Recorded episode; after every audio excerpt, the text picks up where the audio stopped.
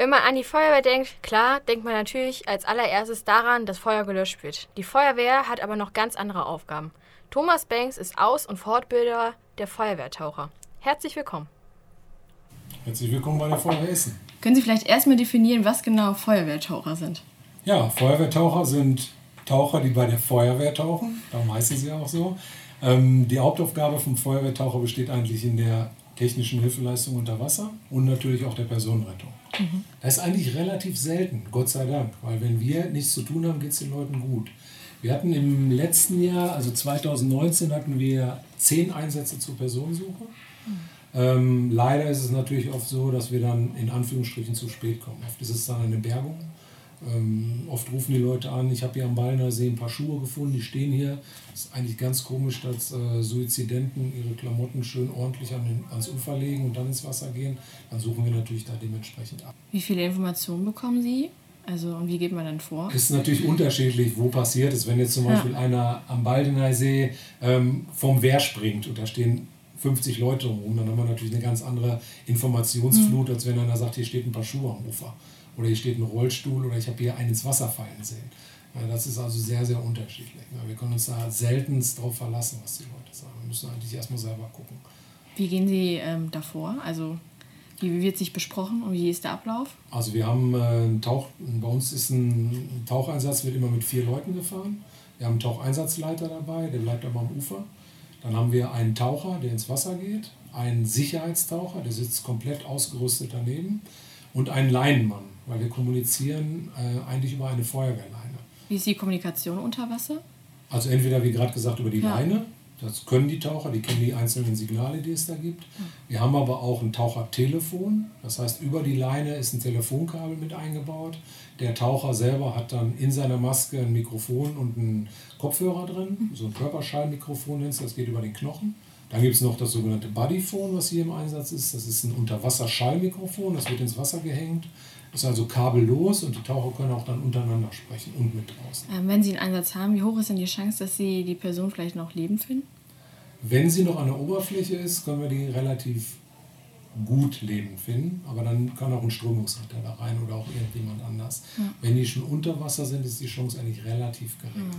Weil wir haben natürlich gewisse Anfahrtzeiten, wir müssen erstmal suchen, die Personen sind selten da, wo angeblich der, der Eingangsort ins Gewässer gewesen ist, weil wir haben Unterwasserströmungen, die äh, Aussagen der Zeugen weichen da wirklich erheblich ab. Wir müssen die wirklich suchen. Hm. Was ist die maximale Zeit, die man tauchen darf? Also auch von der Kälte vielleicht her?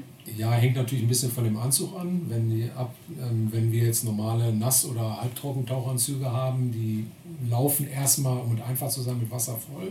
Das Wasser, was in dem Anzug ist, wird über den Körper erwärmt und man hat so eine kleine Schutzschicht. Ähm, Trockentauchanzüge halten natürlich länger die Wärme, aber in der Regel ähm, sage ich mal, so 20 Minuten, 25 Minuten ist Maximum. Dann muss der Taucher. Ähm, manche Tauch, also die meisten Taucheinsätze gehen ja auch nicht so gut aus. Ähm, gibt es psychologische Hilfe für die Taucher? Also wir haben für alle Feuerwehrleute, hier in Essen haben viele andere Feuerwehren auch ein äh, PSU-Team, also ein psychosoziales Unterstützungsteam. Und wenn der Taucher nach so einem Einsatz meint, er müsste sich Hilfe holen, dann sind die auch sofort da, die Kollegen. Das sind speziell ausgebildete Kollegen ähm, die kommen dann auch sofort. Ne? Wenn jetzt ein dicker Einsatz ist, so wie wir es nennen, wo man weiß, komm, da sind mehrere Personen involviert, ähm, da wird es mit Sicherheit mit Toten zu tun haben, dann kann das auch schon mal sein, dass die schon da sind, wenn man zur Wache zurückkommt. Ja, das waren nochmal total interessante Einblicke, oder? Was ich mich während unseres Besuchs gefragt habe, gibt es eigentlich eine Richtlinie, wie schnell die Feuerwehr dann am Einsatzort wirklich da sein soll? Ja, in Essen sollte die Feuerwehr innerhalb von sieben Minuten angetroffen sein. Dafür ist die Wache in der Stadt so positioniert, dass das möglichst schnell geht. Und es gibt eine Verordnung, die sich die Infrastruktur in der Stadt anguckt und danach dann eine Zeit festsetzt. In den Dörfern oder Großstädten kann es dann auch mal etwas länger dauern. Ah, das ist ja echt interessant. Ich denke, dass sieben Minuten schon echt lange sein können, aber trotzdem gut zu wissen, dass es da Vorgaben gibt, die auch regelmäßig überprüft und aktualisiert werden. Was muss man denn mitbringen, wenn man ein Berufstaucher bei der Feuerwehr werden will? Das haben wir Herr Banks auch gefragt. Hören wir doch mal rein. Wie sieht ungefähr die Ausbildung aus? Ähm, wir bilden unsere Taucher in einem dreimonatigen Lehrgang aus. Die Taucher werden dafür in den Tagesdienst versetzt, das heißt acht Stunden täglich. Und in der Zeit müssen die ähm, insgesamt 50 Tauchstunden absolvieren. Davon eine gewisse Anzahl in Gewässern, die tiefer als 10 Meter sind. Dafür fahren wir zum Beispiel nach Duisburg, weil Essen hat nicht so viele tiefe Gewässer. Ähm, und es werden natürlich auch Unterwasserarbeiten dann durchgeführt. Wir müssen unter Wasser sägen, meißeln, schneiden, natürlich ganz, ganz viele Suchaufgaben durchführen, die Technik des Tauchens überhaupt lernen und es gehört natürlich auch ein großer Theorieblock dazu. Muss ich bestimmte Voraussetzungen haben, auch vielleicht körperlich? Ja, wir gehen, bevor wir die Taucher ausbilden, mit denen in eine Druckkammer, um zu gucken, ob die Leute überhaupt äh, tauchtauglich sind. Wenn man in der Druckkammer geht, wird man auf 50 Meter runtergeschleust. Das entspricht also einer Tauchtiefe von 50 Metern. Und da sind natürlich die Druckverhältnisse, Druckverhältnisse wesentlich anders als an der Oberfläche. Und wenn dieser Test bestanden ist, dann wird noch eine Untersuchung beim äh, Meditüv gemacht. Das ist die sogenannte G36. Das ist eine spezielle Untersuchung für Taucher auf Überdrucktätigkeiten. Da werden die Ohren untersucht, da wird die Lunge getestet, da wird ein Belastungs-EKG gemacht. Und nur wenn man das alles bestanden hat, kann man bei uns Feuerwehr tauchen. Wo übt ihr und wie oft übt ihr? Jeder ausgebildete Feuerwehrtaucher muss, wenn er jetzt kein Lehrtaucher ist, sondern ein normaler Feuerwehrtaucher der Stufe 2, ähm, im Jahr 10 Übungstauchstunden absolvieren. Das wird auch dokumentiert. Und jeder Lehrtaucher, also der, der auch die Ausbildungsbefähigung für die Feuerwehrtaucher besitzt, muss 15 Übungstauchstunden machen. Was bedeutet äh, Stufe 2? Äh, Es gibt drei Stufen von Feuerwehrtauchern, Stufe 1, Stufe 2 und Stufe 3. Die Stufe 2 ist ein Feuerwehrtaucher, der auch eine leichte technische Hilfeleistung unter Wasser machen kann. Stufe 3 wäre jetzt mit unter Wasser schweißen, das machen wir aber nicht. Wir bilden nach Stufe 2 aus. Äh, man kann sich auch ehrenamtlich bei der Feuerwehr engagieren, meine ich. Kann man eigentlich auch ehrenamtlich tauchen?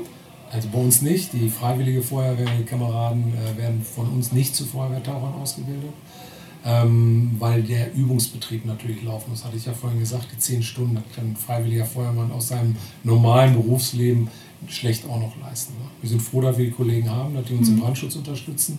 Aber die Sonderausbildung wie Tauchen, Höhenrettung ist eigentlich der Berufsfeuerwehr vorbehalten. Also ich kann mir vorstellen, dass man mit der Zeit echt ein anderes Gefühl für Gefahrensituationen im Alltag hat, wenn man regelmäßig mitkriegt, was alles passieren kann, beim Schwimmen in der Ruhr zum Beispiel. Ja, das stimmt. Ich habe Herr Banks auch gefragt, wie er darauf reagiert, wenn er sieht, dass junge Leute in die Ruhe springen. Ich muss sagen, seine Antwort hat mich echt kurz überrascht. Aber hört mal selbst. Ähm, wie reagieren Sie darauf, wenn Sie zum Beispiel Leute sehen, die einfach so in die Ruhe reinspringen, wo die Strömung schon sehr stark ist? Gut, man, man sieht als Feuerwehrmann oder Feuerwehrtaucher natürlich die Gefahren anders als jemand, der von der Kanalbrücke zum Beispiel in den Kanal springt oder in die Ruhr. Ich verstehe die Leute, wenn es schön heiß ist. Ähm, wird auf der Ruhr viel Schabernack getrieben, da ist leider auch oft sehr, sehr oft Alkohol im Spiel. Ähm, die gefährden sich natürlich da, die Leute. Ne? Aber ich kann ihnen halt eigentlich nicht verdenken. Ja, weil Man denkt nicht immer nur an die Gefahren. Wär auch, das Leben wäre auch schlimm, wenn man nur an die Gefahren denken würde. Ja. Möchten Sie unseren Studenten noch was ausrichten in Sachen Schwimmen in der Ruhe? Es ist erstmal nicht erlaubt, da muss man ganz klar sagen. Man macht das auf eigene Gefahr. Ähm, und ich würde den Alkohol weglassen, wenn ich da schon schwimmen gehe. Was Okay. ich natürlich nicht empfehlen kann. Ja, das war ja mal ein echt interessanter Besuch bei der Feuerwehr heute. Findest du nicht auch?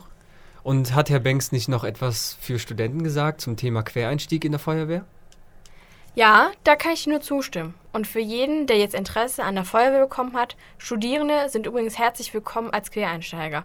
Auch mit nicht technischen Studiengängen wie Pädagogik zum Beispiel. Campus FM klingt anders.